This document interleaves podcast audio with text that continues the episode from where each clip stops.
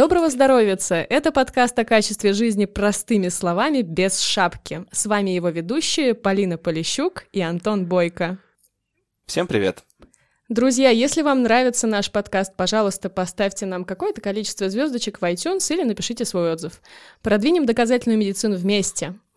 О чем мы будем говорить сегодня? А сегодня это на минуточку в марте 2020 -го. Конечно, о коронавирусе. И говорить мы будем с Андреем Комиссаровым, заведующим лабораторией молекулярной вирусологии НИИ гриппа имени Смородинцева. Андрей, здравствуйте. Всем привет. Отдельно отмечу, что мы начинаем этот подкаст в интересных условиях. У нас впервые в студии присутствуют не все участники. Напомню, что на сегодня, 17 марта 2020 года, в мире, не постесняясь сказать, бушует эпидемия коронавируса COVID-19. Звучит как некая апокалиптическая сводка, но посмотрим же на цифры. Да, в мире зафиксировано 182 тысячи случаев. Вчера их было чуть больше 169, то есть 13 тысяч человек еще заразилось. Поправились 79 тысяч человек, 7 тысяч погибли. Лидеры по числу заражений это Китай, 81 тысяча случаев, и регистрируется все меньше. Италия 28 тысяч, Иран 15 тысяч, Испания 10 тысяч, Южная Корея 8 тысяч зараженных, и в Европе случаев регистрируется заболеваний все больше. Вы так же, как и мы, можете следить за этими цифрами. Мы в описании к подкасту оставим ссылку на дэшборд, который э, показывает всю актуальную информацию. Так вот, в России зафиксировано 93 случая, из них 86 случаев, так сказать, завозные, остальные заразились после контакта с уже инфицированными пациентами. Четыре человека поправились. А, много новостей прилетает, а, закрываются границы, вводятся карантины, а, значит, пересматриваются порядки оплаты труда больничных листов, мировые правительства думают на тему того, как поддерживать экономику, фондовые рынки терпят рекордное крушение за 30 лет. Ну, собственно, и это то, с чем мы начинаем наш подкаст. И, кстати, вещаю я из своей московской студии, находясь в Москве на карантине. Вот такая интересная штука. Uh, да, сегодня у нас уникальная возможность почувствовать себя авиадиспетчерами, которые половину информации могут не услышать, потому что Антон, да, далеко в Москве и, и самоизолировался. Первый вопрос, соответственно, о том, чем вы вообще занимаетесь, что это за наука такая, вирусология. Вот, очень рада вас видеть в нашей студии. Спасибо, да. А, мы занимаемся а, целым спектром исследований э, вирусов гриппа и ОРВИ. Наш институт, институт гриппа, институт с довольно большой историей. Э, с 68 года он ведет свою историю. И мы занимаемся э, генетическим анализом, э, разработкой вакцин против гриппа и других респираторных вирусных инфекций. И являемся одним из двух национальных центров ВОЗ по гриппу в России. Один это мы, а второй в Москве расположен. Да, в связи с ситуацией, которая сложилась с коронавирусом, вся система надзора за гриппом э, адаптируется, мировая, адаптируется к изучению нового коронавируса. И мы получили системы ВОЗовские для тестирования коронавируса. И мы занимаемся тестированием, смотрим в образцах от больных ОРВИ, которые к нам поступают в рамках надзора за гриппом. Мы также ищем новый коронавирус. Давайте Поговорим о ситуации в первую очередь. Каждый день все меняется. Так вот, Андрей, по-вашему вообще что происходит, если коротко? Пандемия. Так. И как вы, вы выживаете в эти дни, если пандемия? Ну, мы работаем, мы готовимся проводить тестирование и проводим тестирование уже угу. на новый вирус. Соответственно, у нас нет возможности изолироваться от этой ситуации. И нет желания, потому что это интересно. И вообще для любого вирусолога это прежде всего интересные события. Угу. Они могут быть разной степени как бы общественные неприятности. А, можно сопереживать, сочувствовать, но с научной точки зрения это очень интересно. Ну да, так любят ученые говорить, что ради интереса все, все, все классно на самом деле. Хорошо. Но, собственно, что остается делать э, людям, которые попали сейчас в эту ситуацию? Насколько обоснована та паника, которая есть? Ну, вообще паника, конечно, в принципе, нехорошо, когда она обоснована. И что считать из происходящего вокруг паникой? Почему все так напряглись? Что вы думаете? Ну, тут надо разделить э, историю со стороны здравоохранения и медийную историю. Напряглись все так, потому что это, наверное, самая освещаемая эпидемия и пандемия за всю историю. И она разворачивается в реальном времени. И это связано с возросшими возможностями по тестированию, возросшими научными возможностями и в целом научным потенциалом человечества, который есть сейчас. Он значительно вырос. И социальными медиа тоже, полагаю. А, и это тоже, конечно. А, просто если мы перенесемся на 10 лет назад в пандемию так называемого свиного гриппа, да, 2009 года, то мы увидим, что э, темпы исследований были значительно ниже. Возможности по детекции, по исследованиям были значительно хуже. И мы тогда вот настолько полной картиной в режиме реального времени не обладали. Если мы перенесемся еще дальше в пандемии или большие эпидемии разных инфекций, дальше уже в историю, то э, мы увидим, что как бы общественный эффект от них был э, значительно ниже. Хотя ущерб от них мог быть значительно больше, чем сейчас. То есть у вирусологов есть э, возможность полностью насладиться картиной в реальном времени, в прямом эфире какая Ну, конечно, не, не, не при каждой пандемии вы можете через э, две недели иметь полную кинетическую информацию. Угу. То есть это здесь есть две стороны. Одна сторона — это растущая озабоченность, обеспокоенность людей, а с другой стороны — это доступность информации для того, чтобы подготовиться для специалистов. Потому что я думаю, что вирусологи прошлого очень многое бы отдали за то, чтобы иметь такую полную информацию через такое короткое время после начала. Поэтому здесь нужно найти баланс как бы коммуникационный между тем, кто понимает, что происходит, и всем остальным обществом. Вот, кстати, про баланс э, очень даже приятно слышать, потому что мы с коллегами все время повторяем о том, что не надо недооценивать ситуацию, но вместе с тем переоценивать ее по полной программе тоже не стоит. И стоит лучше пользоваться официальными источниками информации, а не гуляющими вирусными всякими историями. А, Андрей, вы... У меня есть вопрос если, да. если можно. Вы знаете, готовясь к выпуску, читал про историю атипичной пневмонии, ну то, что SARS, да, угу. и вы знаете, вот не, не мог не проследить параллель. А некая глубокая китайская провинция, на которой, значит, э, животный рынок, на котором животные хранятся там живыми, потом их убивают, их соки всякие смешиваются, вирусы перемешиваются, и вот э, картина очень похожая. А чем то, что происходит сейчас, отличается от того, что происходило при атипичной пневмонии? Ну вот, э, не знаю, с точки зрения, может быть, вашего профессионального интереса. Как бы вы отметили? А, ну, если сравнивать сами вирусы, на самом деле COVID-19 ну, да. это что, же... Что по-другому? Да, COVID-19 угу. это же не название не вируса, это название болезни. Да, соответственно, вирус называется SARS-CoV-2, возбудитель типичной пневмонии назывался SARS-CoV просто. А, они похожи на 80% по, э, по последовательности своего генома. Но э, SARS-CoV 2002 года, он э, значительно медленнее и значительно менее активно распространялся, передавался от человека к человеку. Это, пожалуй, э, главное отличие на данный момент. Если не, не уходить в какие-то молекулярные дебри, особенности белков этих вирусов и так далее, там количество открытых рамок считывания, э, генетической информации.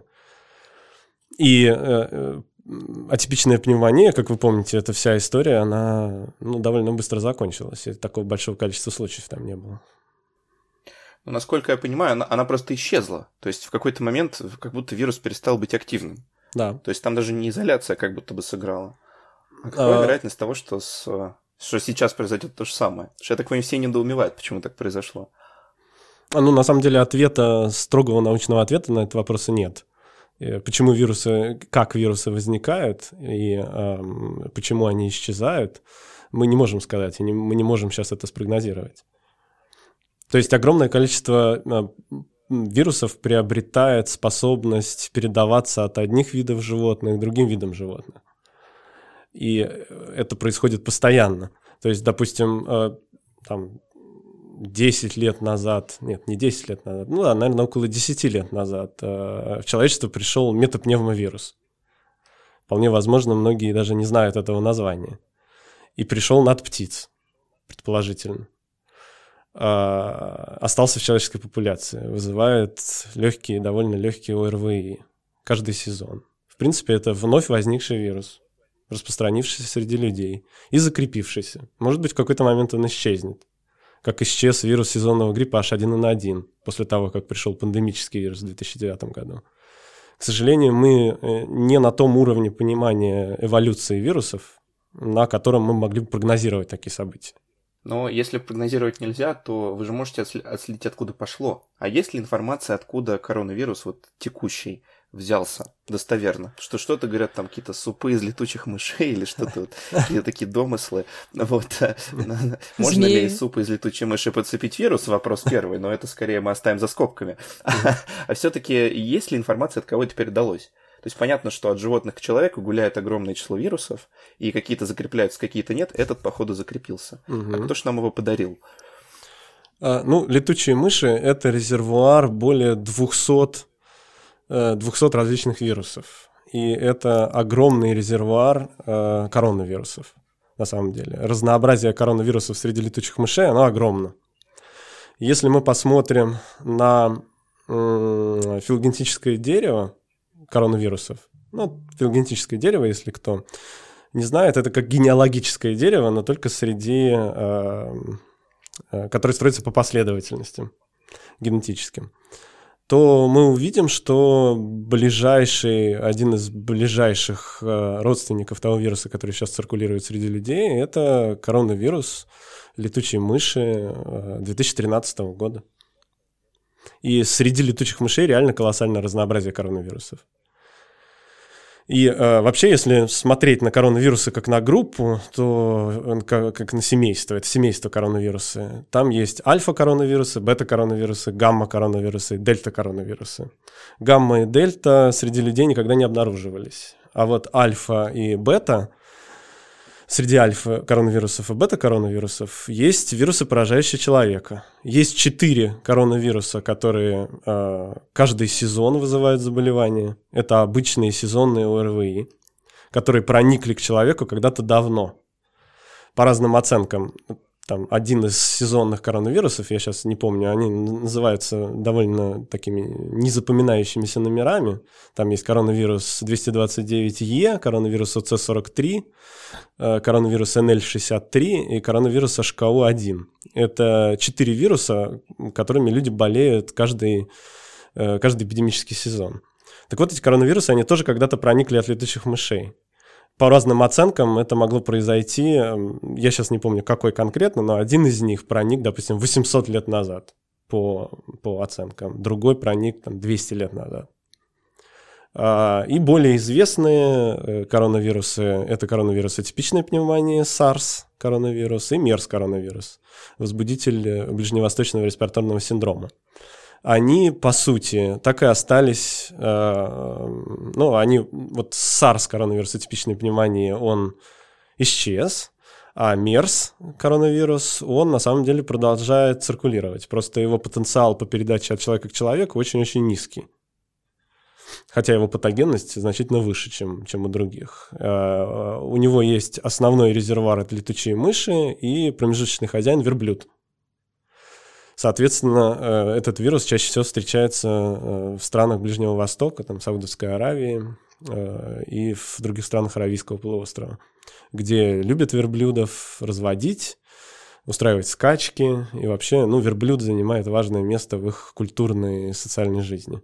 Естественно, для стран, где нет верблюдов, это не так актуально. Соответственно, возвращаясь к тому коронавирусу, который сейчас всех беспокоит, его исходный резервуар тоже летучие мыши, как и других коронавирусов. Э, кто его промежуточный хозяин, на эту тему есть много гипотез, и э, пока нельзя сказать определенно, что какая-то из этих гипотез верна. Есть э, кто-то говорит, что это панголин, были гипотезы про там, рептилий, но достаточно быстро их раскритиковали, и они ушли на второй план. Сейчас одним из главных обвиняемых является панголин, довольно экзотическое животное, которое, ну, в России, я не уверен, что в зоопарках это есть, панголины. Отсеквенированы вирусы, э, известны геномы э, коронавирусов от панголинов. тоже очень похожие на то, что циркулирует сейчас. У меня вопрос насчет э, ОРВИ. О, господи, насчет ОРВИ. В общем, я буду говорить ОРВИ, да. как привыкла. А, мои друзья, коллеги, знакомые, которые не имеют отношения к медицине, в принципе, а, задают э, отчасти резонный вопрос, что вот раз э, коронавирус, он, коронавирусы сами по себе возбудители ОРВИ, э, ОРВИ, почему нельзя коронавирус, тот, который есть, и который вызывает заболевание COVID-19, его нельзя отнести, собственно, к таким вот безобидным заболеваниям, и тем более критических э, случаев заболевания не так уж много, если говорить о статистике, ну, условно немного. Что отвечать э, людям в ответ на это, чтобы это было грамотно? Почему его нельзя назвать ОРВИ? Его ну, можно назвать Его можно назвать. Я имею в виду, что почему он не так э, легок, э, в общем, почему он Я сейчас так... сыграю роль э, друга Полины. Да. Ну, типа, ну как, 7 тысяч умерло сейчас, а от гриппа каждый год 70 тысяч умирает. Ну и что тут такого? Вот, и, и, вот можно так спросить. Ну и что здесь такого в этом коронавирусе? Это эффект новизны. Угу.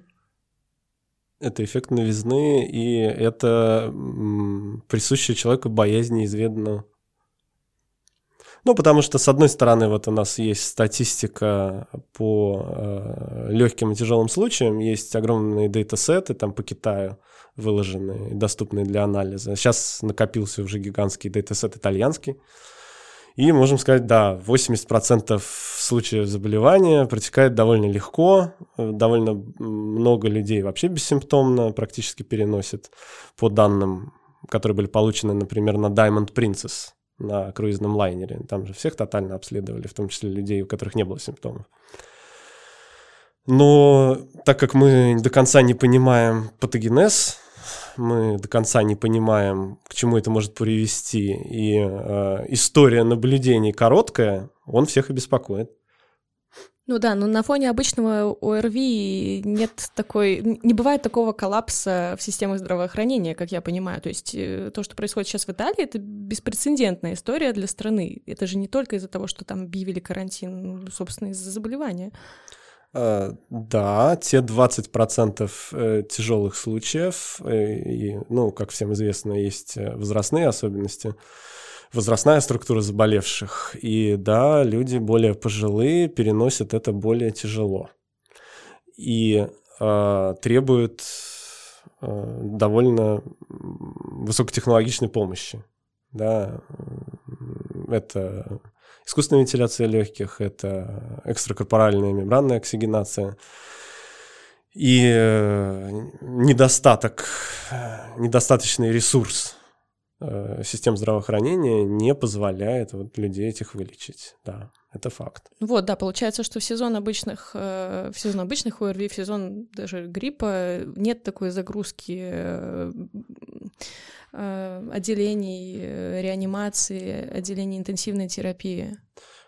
А, да, потому что обычные, назовем их так, ВРВИ, э, обычные там, сезонные вирусы гриппа и возбудители других сезонных, рутинных, там ОРВИ, риновирусы, респираторно-эссенциальные вирусы, аденовирусы, боковирусы, вирусы парагриппа и так далее, они а, не вызывают острый респираторный дистресс-синдром в таком проценте случаев и не, вызыв... не, не сопровождается тяжелым течением. Ну, вот, я, собственно, к тому и вела, что получается, что когда э, разговариваешь с людьми, которые сравнивают э, заболеваемость от гриппа с тем, как люди болеют э, COVID-19, э, в целом это не совсем корректно, наверное. Правильно ли я понимаю или нет? Ну, сравнивать можно все что угодно. Ну, сравнивать, да, но мы же понимаем, о чем мы говорим. Хорошо. А, Антон, как тебе такое?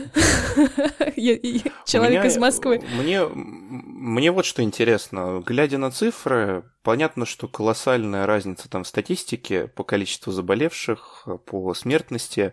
Э, уверен, что много что смазывается из-за того, что ну, просто много кого не, не тестируют, поэтому там э, проценты могут варьироваться. Однако, насколько я понимаю, в Италии им не повезло тем, что население в среднем более старшая и более подвержена риску да, развития острого респираторного дистресс-синдрома. Надеюсь, правильно из Москвы до меня долетели эти слова. Вот. А, и у них, ну, коек просто мало на душу населения, и, в общем, они оказались в ситуации, когда мощностей системы не хватило. А это можно было предотвратить как-то? Или, в принципе, ну, это то, к чему стоит готовиться каждой стране?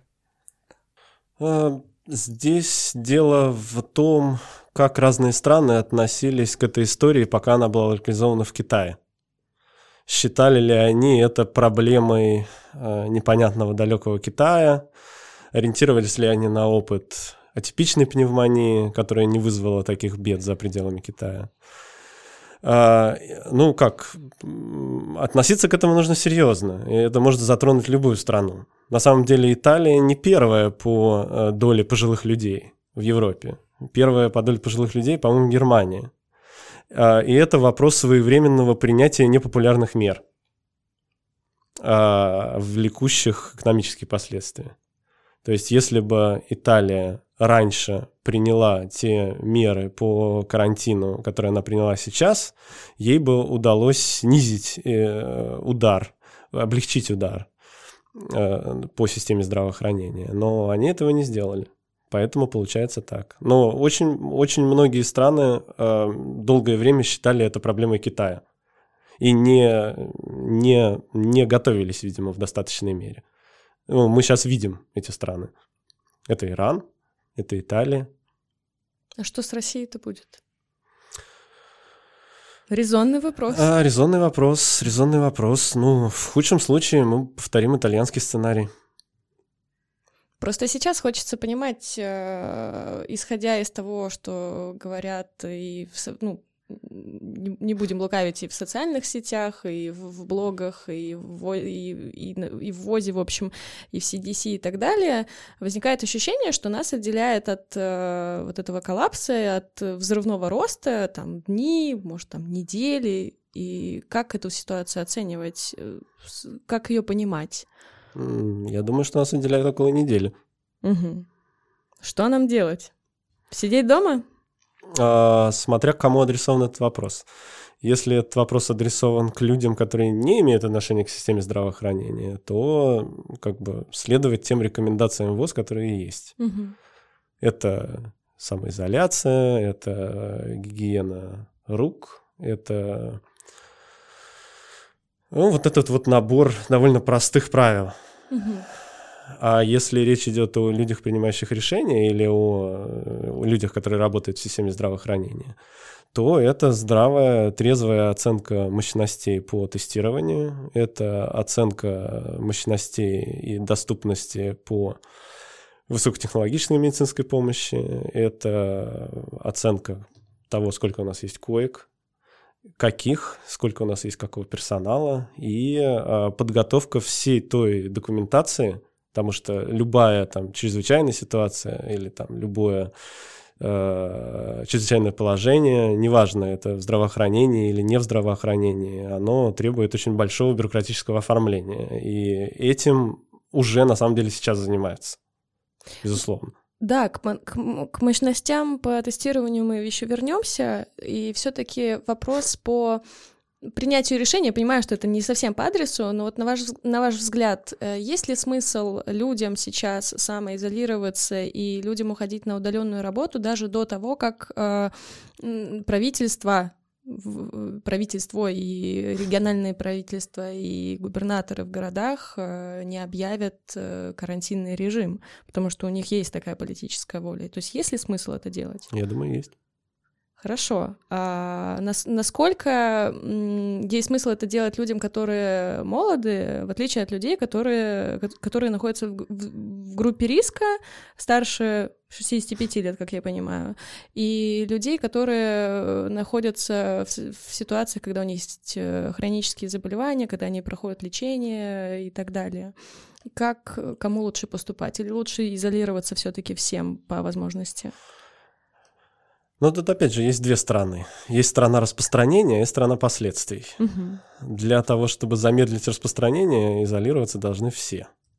Но с точки зрения последствий, конечно, молодые люди могут не изолироваться, потому что, скорее всего, они довольно легко это перенесут.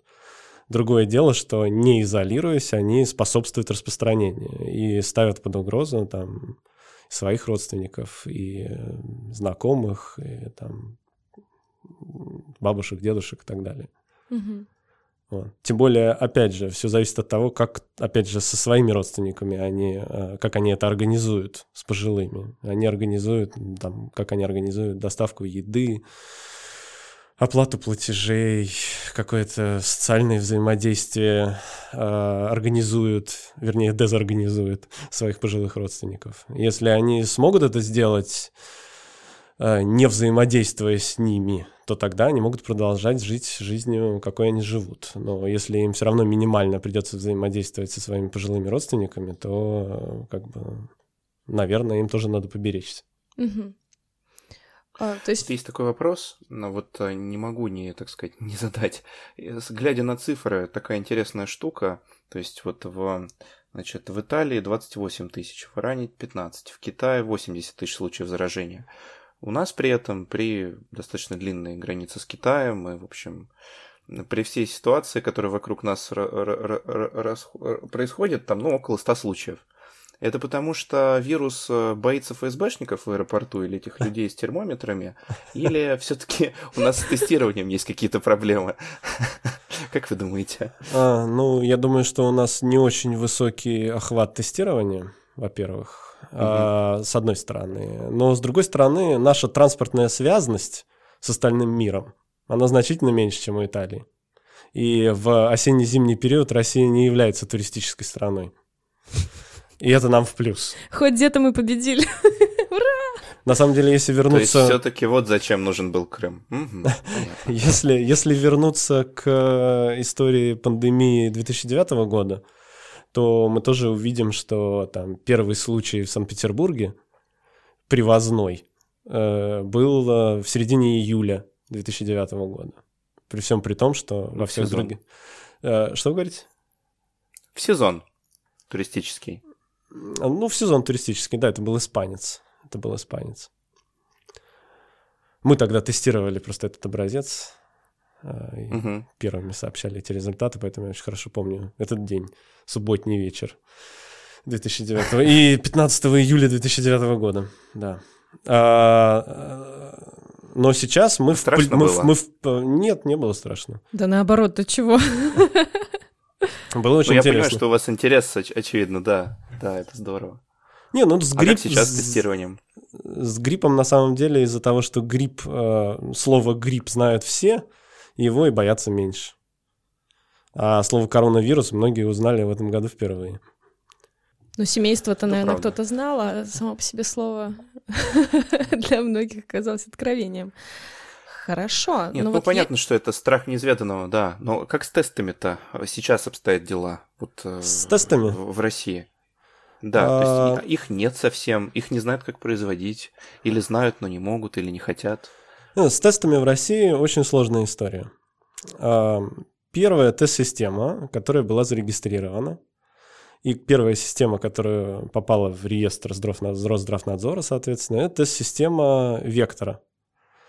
Это Государственный центр вирусологии и биотехнологий «Вектор» в Новосибирске. Это очень крупный вирусологический центр, известный. А, И это одна из референс-лабораторий по коронавирусам, признанная. Они сделали, э, они сделали первыми систему в России, и они ее зарегистрировали. А, Но дальше было принято политическое решение, что тестировать будет только Новосибирск.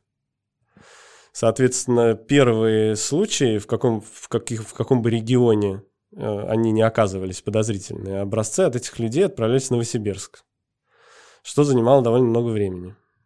Э, Дальше э, начали масштабировать эту систему.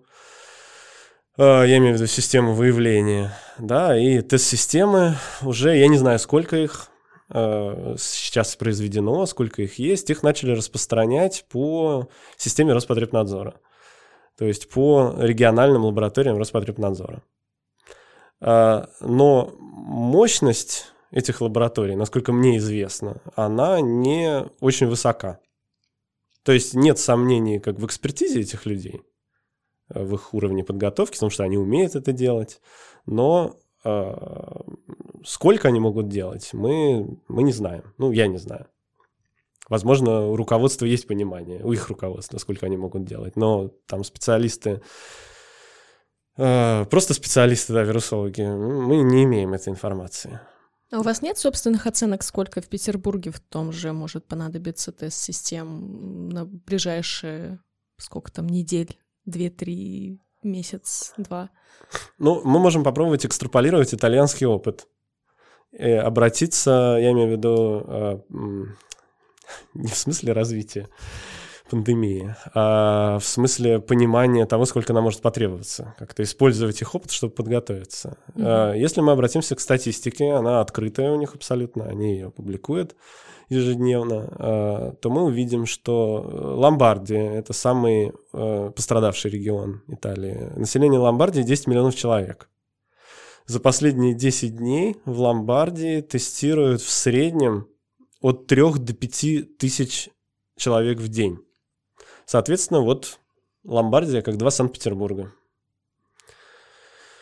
А, с чем возможно, возможно, у них тоже, я не знаю, не могу сказать, по, просто по цифрам не скажешь. Может быть, это у них пороговое значение.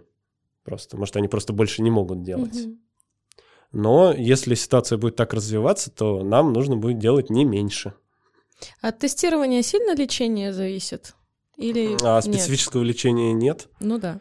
Поэтому э, от тестирования зависит э, в основном госпитализация и меры по э, карантинные меры в настоящее время в большей степени. Такой есть вопрос по последним новостям. Буквально сегодня пришла молния, что инвитро а, и лаборатория CMD коммерческая планирует развернуть значит, системы по тестированию а, на коронавирус. А как им это удалось? Они, получается, договорились с государством, и оно передало им, так сказать, технологию? Или, э, даже... или это мулька все? Нет, даже на уровне э, разных ведомств было понимание, что э, ситуация с тем, что только Роспотребнадзор выполняет это тестирование, она не очень хорошая. Не в том плане, что специалисты там плохие, а в том плане, что пандемия это общая беда, и все, кто может работать, должны работать, и нет, э, нет смысла запрещать каким-то людям что-то делать. Но Роспотребнадзор, он свою систему не продает. А, соответственно, ее нельзя купить. И это вызывает проблемы. В то же время есть огромные коммерческие мощности по ПЦР-тестированию, как мы знаем. Колоссальные. Да? Буквально да. на прошлой неделе была зарегистрирована вторая российская тест-система. Это тест-система, разработанная Центром стратегического планирования Минздрава, ЦСП Минздрава. А, и я не знаю, какое решение будет принято, но сейчас есть две системы, которые дают юридически значимый результат, да, которые можно, имеет юридическое значение, потому что есть еще системы, допустим, ВОЗовские, Допустим, у меня в лаборатории. У меня в лаборатории есть система Гонконгского университета, у меня в лаборатории есть система клиники Шарите, ВОЗовская, и мы тестируем, мы можем тестировать э, образцы на коронавирус. Но, богато, богато. Но мы не можем давать юридически значимый результат, который будет признаваться юридически в России. А, так вот, когда появилась вторая система ЦСП, то появилась надежда на то, что э, это тестирование, тестирование будет расширяться и будет масштабироваться каким-то образом. Ну, судя по тем заявлениям, пресс-релизам, которые делает оперативный штаб, ну, федеральный, э, скоро, видимо, э, вот ограничения по тому, кто может тестировать, они будут в какой-то степени ослаблены и смогут тестировать больше лабораторий, чем может делать сейчас. Это, видимо, когда гром грянет или рак на горе свистнет, я не знаю. Возможно. Хорошо. Ну, то есть то что, то, что сейчас говорят коммерческие организации, ну, по сути, это немножко лукавство. То есть они, вероятно, ожидают решения, что разрешат это делать, но возможности у них это делать нет. Юридической, кто-то... юридической нет, mm. да. Угу. Интересно. Да, здорово. Буду на следить за новостями, конечно. На самом деле интересная ситуация сложилась в Соединенных Штатах. Э, там у тест-системы американского CDC возникли проблемы со специфичностью. Э, и им пришлось отзывать партию тест-систем. Вообще CDC традиционно поле действия у них вообще весь мир, а не только Соединенные Штаты. Соответственно, очень многие страны ждали, когда CDC через э, налаженные каналы бесплатной дистрибьюции реагентов, там по гриппу, например, есть целая система распределения бесплатных реагентов для того, чтобы люди могли, лаборатории по всему миру могли выявлять грипп. И ожидалось, что эта система будет э, на полную мощность задействована и для ответа на COVID-19. Но у CDC возникли проблемы с их тест-системой, и им пришлось отзывать эту тест-систему внутри США. Соответственно, о поставках за пределы США вообще речь не идет, им надо решить проблемы в своей стране. И это вызвало реакцию общества, что почему вы не дадите всем, кто может, возможность тестировать а, и зачем вот так прикипать как бы к системе CDC. Тоже большое недовольство. Для слушателей поясню на всякий случай. CDC — это Центр контроля заболеваемости США. И есть еще CDC, кстати, и в Китае в том да, числе. Да, China CDC. Да. На самом деле CDC есть во многих странах, просто все по, как бы скопировали название американское. Ну, да. В Армении есть CDC, в Грузии есть CDC. Но мы скорее говорим о наиболее таких известных, э, накопивших знания, базу и, и так далее, и так далее. Как раз-таки интересно, вот э, заговорили про CDC, то есть пошли иностранные аббревиатуры, а что в данной ситуации делает ВОЗ, и что он может сделать, кроме, ну, не знаю, информирования максимального, чего-то еще. Они, как, оказывают ли они какую-то поддержку реальную в борьбе с пандемией? А, безусловно.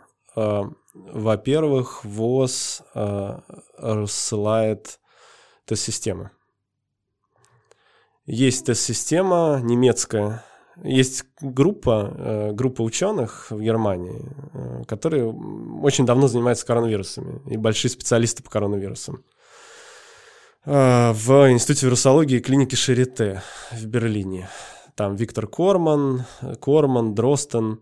Если смотреть вот статьи по этим фамилиям, то вы найдете очень много публикаций по коронавирусам с давних времен, то есть они не сейчас подключились к этому вопросу. Они в свое время разработали систему на MERS, э, очень хорошую, которой много кто пользуется. И сейчас они сделали систему первыми в Европе, сделали систему на новый коронавирус. И э, ВОЗ э, заказала у коммерческой компании производство этой системы, у немецкой компании Tibmol Biol.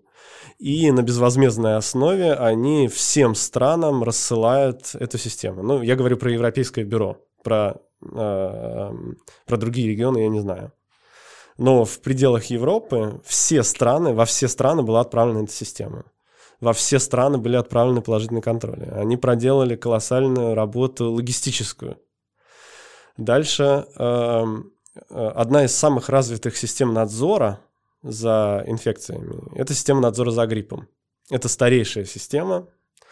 А, в нее входит огромное количество лабораторий по всему миру, и существует система обмена информацией.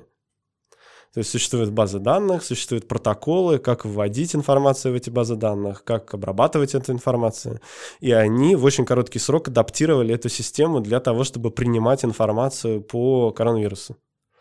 Для того, чтобы оценить масштабы и для того, чтобы собрать статистику. Соответственно, сейчас системы, э, э, системы надзора за гриппом, они, они адаптируются под, под коронавирус. И э, важнейшим актором как бы, этого процесса является ВОЗ тоже. Ну и кроме того, это, конечно, консультации, это отправка экспертов на места. А, они сформировали пул лабораторных и эпидемиологических и клинических специалистов, которые выезжают на места. Вот в Италию была отправлена группа, которая помогает организовать там борьбу. А, в страны там, бывшего Советского Союза тоже отправлены люди для того, чтобы помогать внедрять тестирование на местах и пользоваться там новой тест-системой, интерпретировать результаты и так далее. И вот это одна из сторон деятельности ВОЗ, которую можно оценить очень положительно, на самом деле. А в Россию что-нибудь как-нибудь отправляют как-то? Да, так вот угу. то, что у нас тут в лаборатории используется, это, это система, которую мы от них получили. А-а-а. Потому что мы национальный центр ВОЗ по гриппу. Супер. И они во все национальные центры отправляют систему. А как происходит вот э, коммуникация центров знаний между собой? Потому что интересно то, что насколько много возможностей там современный мир дал паникерам, которые там об этом говорят, ну, все, все в реальном времени, настолько же большие возможности по обмену информацией появились и между научными центрами. А вот сейчас, в этой ситуации, если сравнивать с ситуациями предыдущими, что изменилось в обмене информацией? И насколько это вообще помогает да, в борьбе? Насколько мир действительно объединился, имеется в виду научные умы? Э, да, это очень сильно помогает, и задействованы все каналы коммуникации, начиная от э, э каких-то рассылок по имейлу и заканчивая социальными сетями. Допустим, очень многие группы исследователей ведут Твиттер, например. Да, и казалось бы, Твиттер, да, одно из, одна из социальных сетей, которая в том числе и там используют паникеры. Да? Но с другой стороны, э, с другой стороны, э, есть э, технология нанопорового секвенирования. Я не знаю, насколько она известна слушателям нашим, но это одна из самых передовых технологий генетического анализа. Сам прибор имеет размер чуть больше флешки, ну, где-то как, ну, наверное, как треть среднего смартфона по размеру. Он абсолютно портативный, он подключается к ноутбуку и позволяет за 8 часов получить исчерпывающую информацию генетическую о возбудителе. И для этого прибора есть протоколы разные. Там, как с ним работать, там нужно сделать подготовку, воспользоваться определенными реактивами, и после этого некую жидкость в этот прибор капнуть. А, так вот, у групп ученых а, а, есть такая группа, называется Arctic Network. Это группа специалистов по напоровому секвенированию. Они очень быстро сделали и распространили, в том числе через Twitter, свой протокол для того, чтобы изучать новый возбудитель. И плюс через Twitter долгое время принимали заявки на то, чтобы на отправку реагентов ну, там довольно достаточно дешевые реагенты, поэтому это было просто. Но там, если вы зайдете в их твиттер, вы увидите там твиты, например, там, я не знаю, вот афганских ученых, там, пришлите нам в Кабул там пробирочку. И они там, свяжитесь с нами, напишите нам в личку, грубо говоря. Или там пройдите по ссылке и зарегистрируйтесь там в онлайн-форме и так далее. Это пример, как э, э современные медийные возможности, как современные инструменты там, социальных сетей, могут использоваться для борьбы с инфекцией. И очень здорово, там огромное количество ответов, огромное количество запросов, огромное количество обсуждений. И очень полезных, реально полезных. Мы тоже к ним обратились, там тоже им написали, например. Тоже через Твиттер? А, ну, я сразу пошел по форме, которую афганцам рекомендовали, чтобы ленту Твиттера не засорять. Понятно. Потому что у нас тоже стоит этот прибор. И мы тоже как бы, если надо, готовы это делать. А, я думала, вам не, нельзя в, в Твиттере напрямую развлекаться, мало ли там шутки писать. А, я, в принципе, сам не очень пользуюсь Твиттером. А, У меня есть аккаунт, я читаю, я подписан, но сам я редко пишу. На самом деле, насчет э, коммуникации у меня есть э, не то, что даже вопрос, а скорее рассуждение. Вот, э, на ваш взгляд, насколько адекватно, когда информация о каком-то заболевании, о каком-то вирусном заболевании, о пандемии, она не всегда полностью доступна на русском языке в том числе. Потому что у нас до какого-то момента, по-моему, даже не все рекомендации ВОЗ переводились оперативно и попадали к нам в руки. Я сейчас не к тому, что вот кто-то в чем-то виноват. Нет, да? а можно ремарку сразу? Да, конечно. Русский язык один из официальных языков ВОЗ. Да, это Поэтому правда. Все критически важные документы, они все есть на русском языке. Критически. Но, но, не, но не все, что есть на английском. Окей, я скорее даже не про, не про ВОЗ, а про Минздравы, про Роспотребнадзоры наши и так далее. Что вот как- как-то у нас все равно медицинская информация, она не всегда очень доступна для людей, которые не имеют медицинского образования в том числе. Например, если у тебя нет медицинского образования, ты спокойно можешь зайти на там, CDC, да, и на адекватном доступном языке все это прочитаешь. У нас все таки чтобы открыть какие-то статистические данные в том числе, если ты заходишь на Роспотребнадзор э, или там на сайт Минздрава, ты там нажимаешь док э, вордовский на сайте, жмякаешь его, и там очень в тяжелом таком, э, тяжелым таким языком изложена информация. Вот э, как вам кажется, должна ли быть открыта такая информация, общественно важная, социально важная для людей, и насколько она может быть широко доступна? Правильно ли это? А, вы имеете в виду эпид-информацию, вирусологическую информацию? Какого рода информацию? Скорее эпид-информацию, но переложенную на более, более-менее понятный, доступный язык. Чтобы, я объясню почему, чтобы это было, шло от официальных органов и не претерпевало таких искажений, которые бывают, когда и статистику открытую изучают СМИ. Сейчас, насколько я понимаю, у нас уже есть э, более-менее доступные сайты, там вот как коронавирус, по-моему, .ру, это, господи, коронавирус РФ у нас есть, его там поправили. Там, конечно, нету каких-то какой-то прям конкретной эпидемиологии, но хотя бы есть информация про профилактику, про симптомы и так далее, и так далее. Сейчас отличную страницу Минздрав сделал. Вот я только что ее открыл. Которая коронавирус деле. РФ. Да, да, да. да. Нет, нет, я, нет, Росминздрав.ру.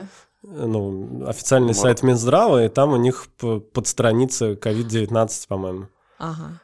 Я согласен, да. Вот 114 э, случаев уже выписано по выздоровлению 5 человек, а дальше куча инфографик, э, каких-то рекомендаций и вопросов и ответов. Ну тут вопрос, есть, на самом э, деле... да, вопрос популярности страниц госорганов просто. На самом деле они довольно часто Пожалуй, делают, да. делают хорошую инфографику и а вот по таким случаям создают какие-то вполне адекватные современные страницы, хорошо выглядящие, где хорошо подана информация. А, другое дело, что ну, люди от них этого не ждут и поэтому туда не ходят. Но на самом деле они проделывают большую работу, и они большие молодцы в этом плане. Кстати, что, что интересно, материал опубликован 13 марта. Вот это поздно или нет? Интересно. Ну, учитывая, Обновлен... какое число сегодня, то да, конечно, хотелось бы, чтобы там была информация за 17 марта. В общем, когда горит... Не, он опубликован 13-го, обновлен 17-го. То есть, а, ну, я скорее ну, о том, что ну, информация появилась 4 дня назад, да. Ну вот, но тем не менее. Ну да. Мы вредные, мы вредные, мы докапываемся от этого всего, чего только можно. Давайте то по профилактике проедемся еще, как хотелось бы. А, сейчас какая у нас ситуация? Все рекомендуют э, пользоваться санитайзерами, обрабатывать руки, чтобы 60% значит, э, алкоголя э, в средствах. Санитайзеры сейчас не купить. И гигиена рук э, осложняется, и вместо того, чтобы куда-то пойти, да, и иметь возможность продезинфицировать руки э, в метро, например, или там сидя в кафе, приходится сидеть дома и намывать руки там. Как быть в такой ситуации вообще? Мыть руки там, где есть возможность. Хорошо. А, еще момент. А, стали писать, что на некоторых поверхностях вирус живет там 10-12 часов, особенно на металле. А, соответственно, правда ли это? Вообще есть какая ли какая-то информация о том, как выживает вирус вне тела человека, сколько он держится на поверхностях, на руках? Вот, и есть ли смысл обрабатывать э, упаковку продуктов, например, из магазина? На самом деле это довольно сложный вопрос. А, достоверность тех или иных цифр, которые мы можем mm-hmm. сейчас увидеть. Вообще, когда мы говорим о научных данных, чаще всего, и там те же самые там, доказательные врачи, да, которых сейчас очень модные, всегда призывают пользоваться результатами рецензируемых исследований, доказательных, которые опубликованы в рецензируемых журналах. Да. Но из-за того, что процесс публикации в рецензируемых журналах довольно длительный, несмотря на то, что сейчас все ускорилось, но тем не менее, огромное количество информации сейчас идет из припринтов, по сути, которые еще никто не рецензировал. Припринты, если что, это черновички такие научных статей. Это так. Да. да. А, поэтому надо смотреть, надо смотреть на эти исследования. Я не могу сказать. Я видел огромное количество цифр, разных э, по сохранности вируса, но я пока не могу это никак прокомментировать, к сожалению, ну, с научной точки зрения. Ну, а что мы знаем об этом вирусе, что нам может э, помочь в жизни? То есть я слышал там, что он какой-то тяжелый, то есть он, значит, не летает, он падает сразу. А, там, э, что он крупный и может маска от него предостеречь или нет, но все-таки о чем можно смело утверждать сейчас? есть какие у вируса, что ли, физические характеристики, которые обуславливают его распространение или нераспространение в окружающей среде? А, ну, дело в том, что размеры вирусов относительные, размеры вирусов друг относительно друга, они э, вряд ли играют тут какую-то роль. Потому что э, воздушно-капельный путь передачи, э, скорее речь идет про размеры аэрозоля, частиц в аэрозоле. И частицы в аэрозоле – это не размер вируса. И вирус, он сам по себе, без э, капелек жидкости, он сам по себе никуда не летит. Поэтому его вес относительно капли этой жидкости не имеет никакого значения. Абсолютно. А, там для вируса гриппа и для других ОРВИ довольно хорошо изучено, а, какого размера частицы в аэрозоле, а, более инфекционно опасны, менее инфекционно опасны и так далее. Данных по новому вирусу я не видел таких пока. Есть э, много противоречивых данных от китайцев, э, часто довольно экзотических, типа анализа Э, по камерам видеонаблюдения, я не знаю, вы слышали, не слышали, там заболевший человек воспользовался двумя или тремя междугородними автобусами, в этих автобусах были камеры, они протестировали людей, которые ехали с этим человеком, и пытались посчитать расстояние, э, максимальное расстояние, на котором был ближайший там зараженный человек. Так. И получили там 4,5 метра и пришли к выводу, что это связано с особенностями потока воздуха в междугороднем автобусе и настройками систем кондиционирования в этом автобусе. Да, ну то есть вот как бы есть такого рода исследования. А, к сожалению, сейчас слишком мало времени прошло для того, чтобы можно было сказать что-то э, железно. Ну, то есть о завершении, ой, фу, господи, не о завершении, а об анализе и о каких-то полноценных данных можно говорить уже по завершении пандемии в том числе. Ну, по, по завершении, если она быстро завершится. Ну, если, Либо да. через какое-то время. А, кстати, про карантин на минуточку вернемся. А, вот сейчас люди Многие стараются изолироваться, а, не знаем, насколько их хватит и нас, насколько их будут, будут, значит, гонять обратно домой. Насколько и... хватит их подписки на всякий сервис. На всякие сервисы, это тоже. Так вот, сколько людям, скорее всего, понадобится сидеть дома, чтобы вот этот эффект э, смягчения распространяемости заболевания себя проявил? То есть там неделя, две, три, месяц, два, полгода. Ну вот если мы посмотрим на китайский опыт, сколько им пришлось сидеть для того, чтобы у них количество новых случаев начало уменьшаться. По-моему, полтора месяца получилось, как я помню. Ну, где-то так, наверное, я сейчас точно не могу сказать. Угу. И это при беспрецедентной изоляции, на самом деле. Принудительной, я бы сказал. Да. Ну и в Италии тоже сейчас принудительная изоляция, но у них что-то пока все равно тяжелая ситуация. А, просто вы не увидите моментального эффекта. Угу. То есть через пару недель мы увидим эффект от тех мер, которые принимают итальянцы. Но не нужно ждать, что это будет прям вот сегодня объявили карантин, и завтра количество случаев начало снижаться. Нет, есть какой-то лаг, какой-то промежуток времени, который это займет. Ну, то есть нужно быть готовым ко всему. Ну, не то, что готовым ко всему сейчас, но принять, что в какой-то момент придется прям хорошо так засесть. Да, да. Ну, еще никто не знает э, пока сезонность или отсутствие сезонности у этого вируса. То есть для сезонных коронавирусов человека там характерна циркуляция в определенные месяцы. В северном полушарии, там, в России в частности. А, как будет для этого вируса, пока не очень понятно. То есть есть люди, которые считают, что с наступлением э, лета э, его циркуляция, ну, хотя бы временно прекратится. Другие там, с этим не согласны и говорят, что есть респираторные вирусы, которые вполне себе распространяются и летом, и почему бы ему не быть таким. Но точно этого сказать нельзя. Я всегда летом болею. а, так, хорошо.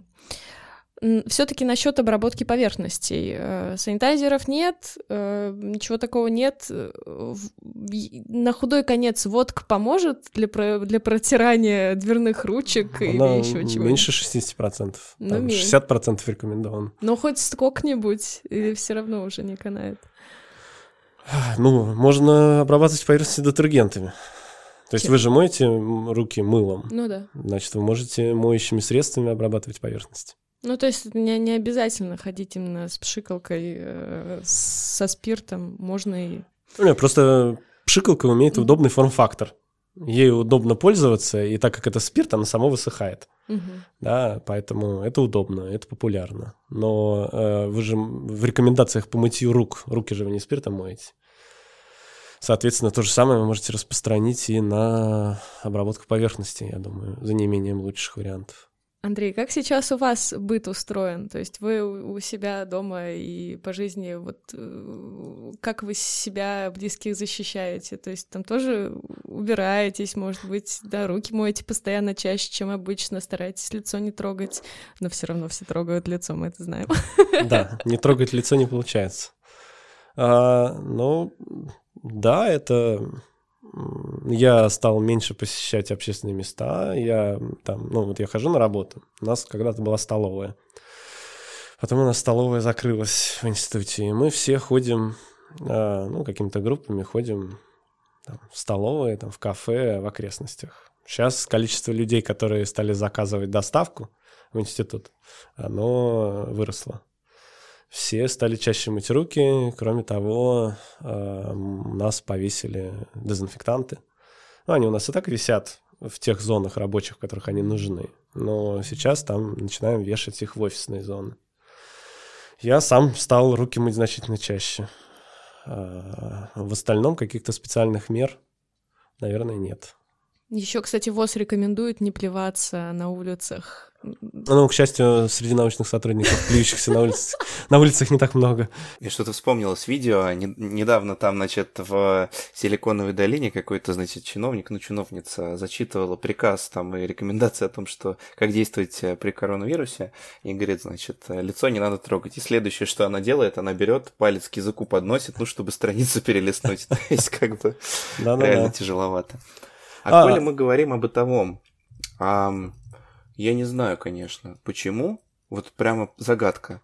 Эти очереди за туалетной бумагой. То есть, очевидно, это какая-то байка, откуда-то пошедшая.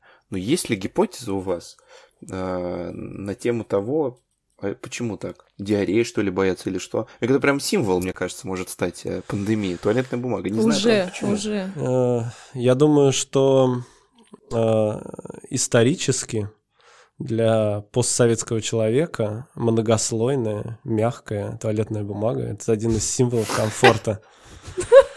Символов капитализма. Капитализма и комфорта, да. Поэтому, поэтому, стремясь обеспечить себе уровень этого комфорта, люди и так делают. А капитализм, ребята, сейчас стремительно валится на колени. Фух. Слушайте, да. Вы прям реально ответили на мой вопрос. Мне стало спокойнее внутри. Прям а, это действительно так. Ну, слушайте, да. я, кстати, читала, Интересно. что по тем гипотезам, которые есть, люди скупают э, бумагу, во-первых, потому что какие-то личные такие потребности — это одна из базовых вещей, там, гигиена и так далее. Потом это немного э, человек может отдохнуть в рамках какого-то шопинга. Вот. Товар, который когда-то был в дефиците, поэтому люди скупают в старшего возраста в том числе. То есть вот какие-то такие предположения. Но вообще, по-моему, вот каждый раз, когда происходит какая-то такая массовая паника, люди что-то покупают, там, соль или гречку, Макарон. Или Макарон. Вот. Закончится бумага, начнут покупать, не знаю, газеты. Газеты, газеты вернутся к жизни. Хорошо. Газета да. однослойная, кстати говоря, поэтому не знаю. Ну, ладно, я не буду делиться лайфхаками всякими. Поскольку вопросов много, мы решили разбить наш разговор на две части. В следующем выпуске мы продолжим с Андреем говорить о коронавирусе. В частности, поговорим про то, нужны ли маски, какая должна быть профилактика. И самое главное, что же делать дальше. Да, все понимают, э, что происходит сейчас, кажется, но о том, что дальше, говорит мало кто. Это тоже обсудим. Обязательно загляните в описание этого выпуска. Там очень много полезной информации от наших медицинских редакторов. В текущее время это очень полезно, учитывая обилие информации. А, вся эта информация проверена. А, подписывайтесь на наш подкаст, оставляйте отзывы, оценки в iTunes, какие хотите. Нам ваша обратная связь очень важна. Всем пока, до встречи.